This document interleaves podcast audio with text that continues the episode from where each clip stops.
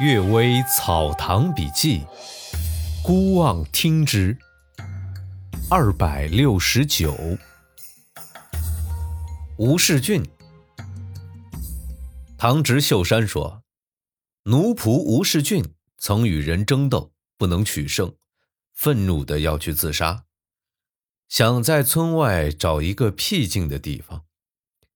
他刚走出栅栏，就有两个鬼来邀他。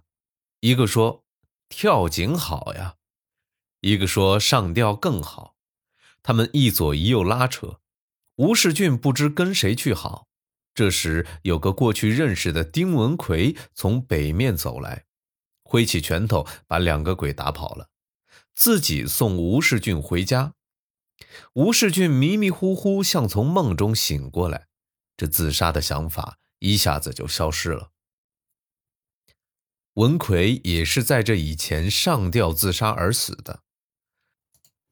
他们二人啊，曾经一起在我叔父利甫先生家做工。文奎死后，他的母亲生病躺在床上，世俊曾送了五百文钱，所以丁文奎以此来报答他。这是我们家族内近年来发生的事情，与袁枚、辛弃邪记载的真功遇鬼的事情。大抵是相似的，这是确实有过的事儿。文奎本来也是来找替身的，结果却报恩，然后离去。这尤其足以激励人们从焦薄的风俗之中振奋起来呀。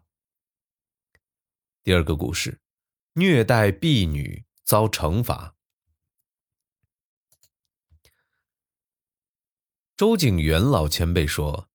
有个大官带着家属，乘着连在一起的几只船去赴任。傍晚停泊在大江中，不久又一艘大船来停泊在一起。那船舱门口挂着灯笼，桅杆之上飘着旗帜，也像是一艘官员乘坐的船。太阳快要落山时，那船舱之中跳出二十几个人。都拿着刀跳上大官家的船，把所有妇女都驱赶到舱外。那船上有个穿戴华丽的女子，隔着窗户指着一个少妇说：“这个就是。”那些盗贼于是一拥而上，把这个少妇拖了过去。一个强盗大声地说道：“我就是你们家某婢女的父亲，你女儿残酷虐待我的女儿。”用鞭抽，用火烫，简直没有人性。幸亏他逃出来遇到我，你们没有追捕到，我恨你恨之入骨啊！今天是来报仇的。说完，他们扯起帆船顺水驶去，转眼之间就不见了踪影。官府没有线索追捕，大官的女儿不知道后来怎么样了。但情状是可以想象得到的，贫穷到卖女儿的人还能有何作为？没想到他可以做强盗，婢女受到残酷毒打，他还能怎么样？没想到呀，他的父亲可以做了强盗来报仇。这就是人们常说的“蜜蜂蝎子虽小，也有毒刺蜇人”。李寿公说。有个人对待婢女十分残忍，偶尔因为一点小过失，就把一个婢女锁在空房里，使她冻饿而死。然而身上没有伤痕。他的父亲告状不赢，反被鞭打。他冤愤之极，晚上跳过墙进入主人家，将主人母女俩一起杀死。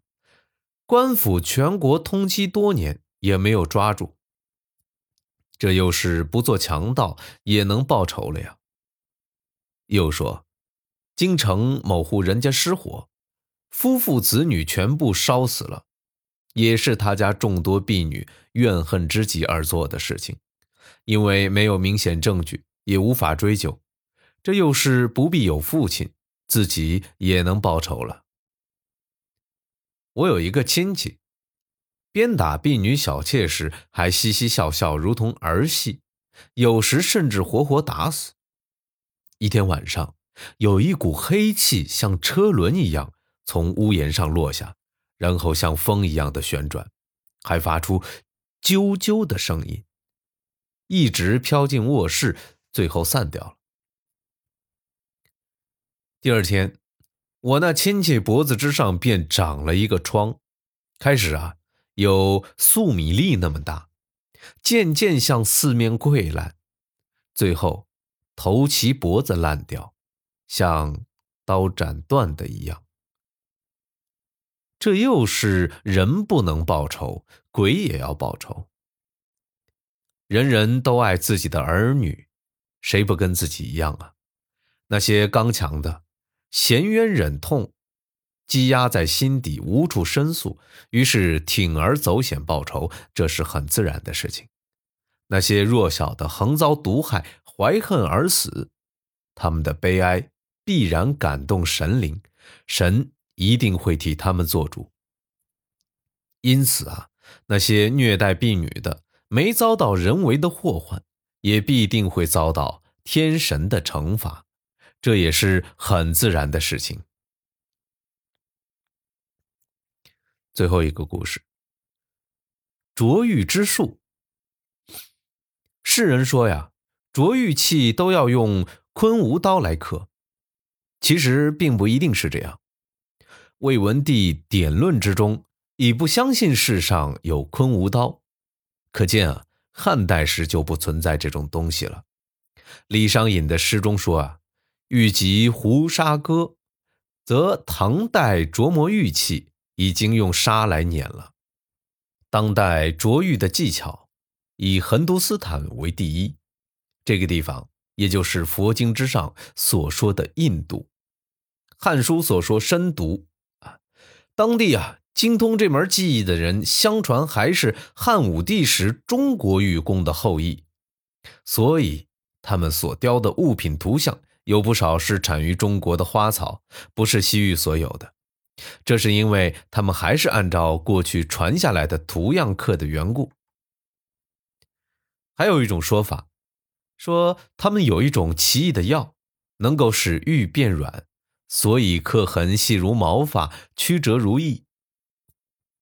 我曾见吏部侍郎马新阿从西域买来一只玉雕成的梅花。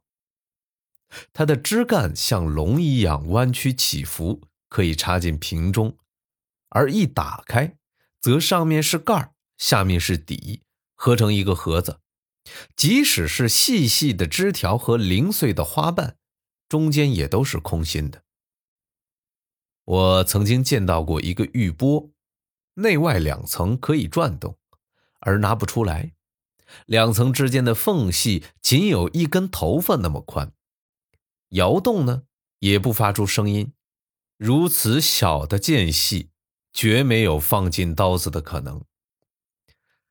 刀子呢，也绝没有弯曲几次，直伸到钵底的道理。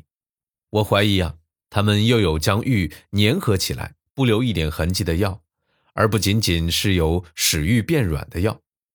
这样的东西，如果是在以前的朝代偶尔见到一次。肯定被认为是鬼神所作，现在则海外各地都把奇珍异宝运来中国交易，就像在内地做生意一样，于是人们也就把它看得平常了。感谢各位收听今天的《阅微草堂笔记》，希望各位早安、午安和晚安。